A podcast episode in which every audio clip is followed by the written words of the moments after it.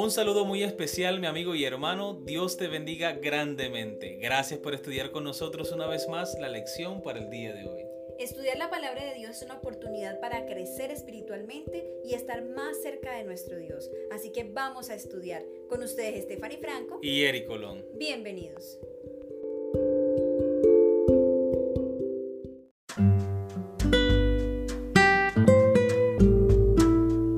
Lunes 21 de diciembre. Una existencia nueva.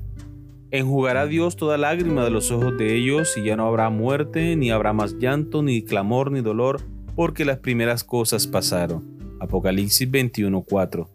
¿Cuán diferente de este mundo será nuestra nueva existencia?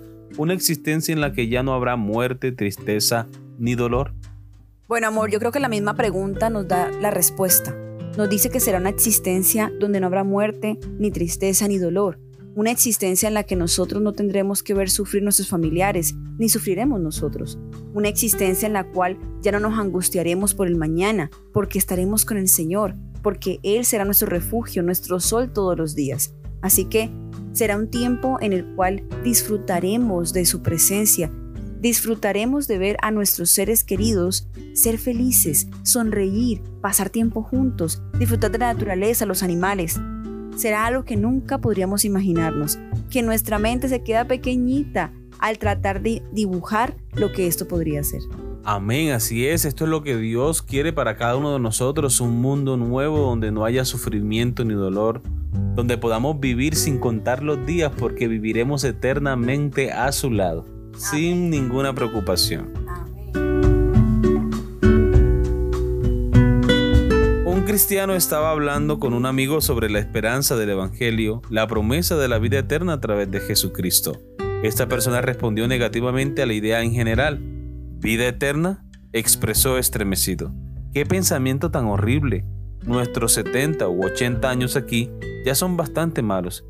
¿Quién querría prolongar esto para siempre? Eso sería un infierno. Esta persona tendría razón si no fuera porque no entendió que la promesa de la vida eterna no es una mera continuación de esta vida aquí. Por favor, ¿quién querría eso? Al contrario, como dice el versículo anterior, las cosas viejas pasaron y todas las cosas se habrán vuelto nuevas. ¿Qué nos dicen los siguientes pasajes sobre la nueva existencia prometida? Segunda de Pedro capítulo 3 versículo 10 al 13. Pero el día del Señor vendrá como ladrón en la noche, en el cual los cielos pasarán con gran estruendo, y los elementos ardiendo serán deshechos, y la tierra y las obras que hay en ella serán quemadas. Puesto que todas estas cosas han de ser deshechas, ¿Cómo no debéis vosotros andar en santa y piadosa manera de vivir, esperando y apresurándoos para la venida del día de Dios, en el cual los cielos encendiéndose serán deshechos y los elementos siendo quemados se fundirán? Pero nosotros esperamos, según sus promesas, cielos nuevos y tierra nueva en los cuales mora la justicia. Apocalipsis capítulo 21 versículos 1 al 6. Vi un cielo nuevo y una tierra nueva porque el primer cielo y la primera tierra pasaron y el mar ya no existía más.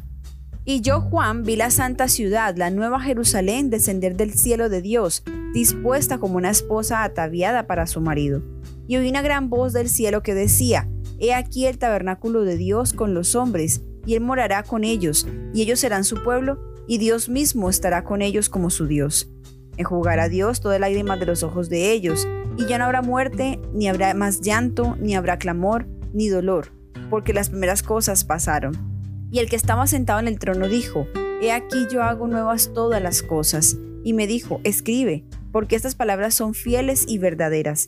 Y me dijo, Hecho está, yo soy el alfa y el omega, el principio y el fin.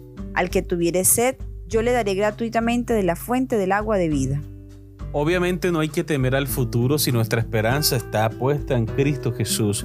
Él ha prometido una vida nueva para cada uno de nosotros y tal vez este personaje de la lección no entendió el propósito del mensaje de salvación. Obviamente Dios nos va a dar una vida lejos del sufrimiento, lejos del dolor, porque Él lo ha prometido. Él quiere restaurar todas las cosas como en el principio.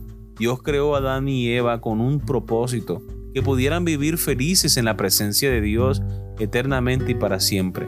Sabemos que el pecado y sus consecuencias han hecho de este mundo un lugar inhabitable para el ser humano. Y para eso se manifestó Cristo, para deshacer las obras del diablo, las obras del pecado, porque Él quiere que realmente nosotros podamos vivir en armonía, en presencia de Dios.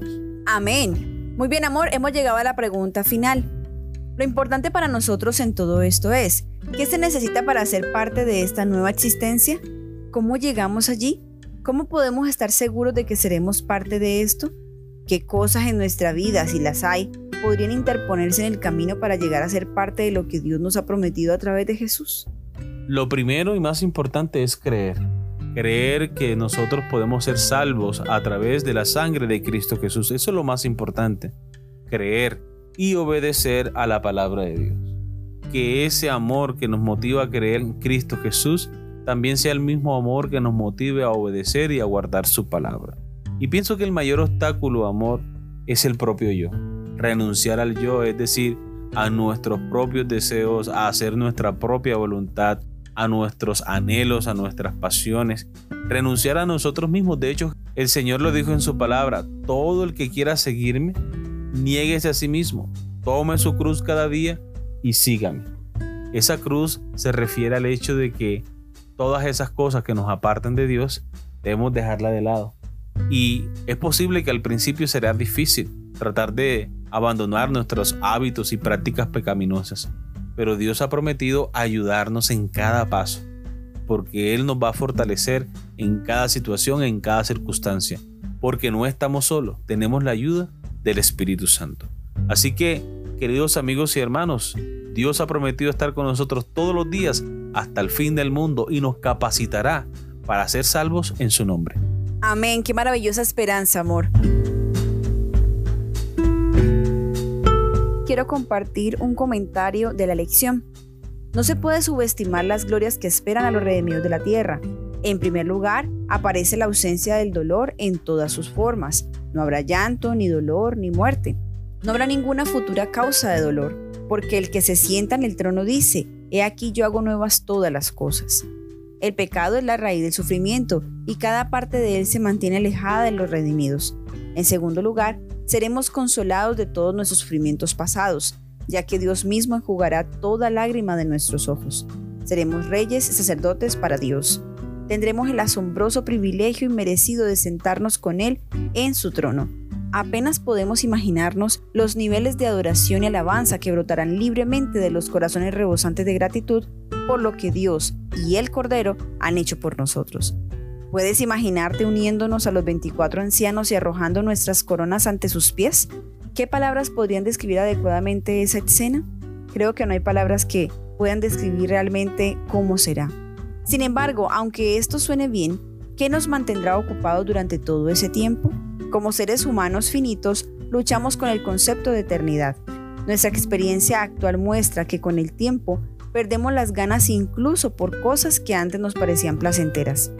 La razón por la que la tierra nueva, el cielo, nunca se volverá aburrida es porque cada placer tiene una vida útil. Dios es la novedad perpetua.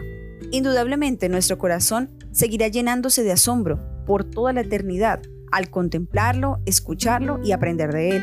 Piensa en cómo las Sagradas Escrituras han captado la atención de judíos y cristianos durante miles de años. Ahora observa que cada día que pasemos con Dios nos dará una nueva Biblia, llena de información que nunca tuvimos antes, mientras observamos cómo Dios interactúa nuevamente con su creación y habla sabiduría para miles en situaciones diferentes. Nos asombraremos, pero no hay razón para esperar hasta que lleguemos al cielo para asombrarnos por Dios.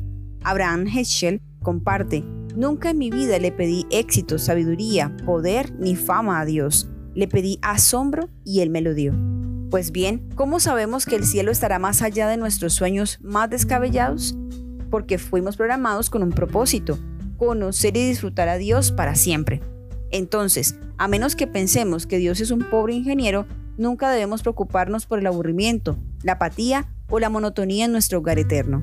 Como reflexionó C.S. Lewis, Dios nos hizo, nos inventó como un hombre inventa un motor. Un automóvil está hecho para funcionar con gasolina, y no funcionaría correctamente con ninguna otra cosa. Ahora bien, Dios diseñó la maquinaria humana para que anduviera sobre sí mismo. Él mismo es el combustible que nuestros espíritus fueron diseñados para quemar. Así que, queridos amigos y hermanos, eso ha sido todo por el día de hoy. Esperamos haya sido gran bendición para ustedes como lo ha sido para nosotros. Les esperamos mañana para una nueva lección. Que Dios les bendiga.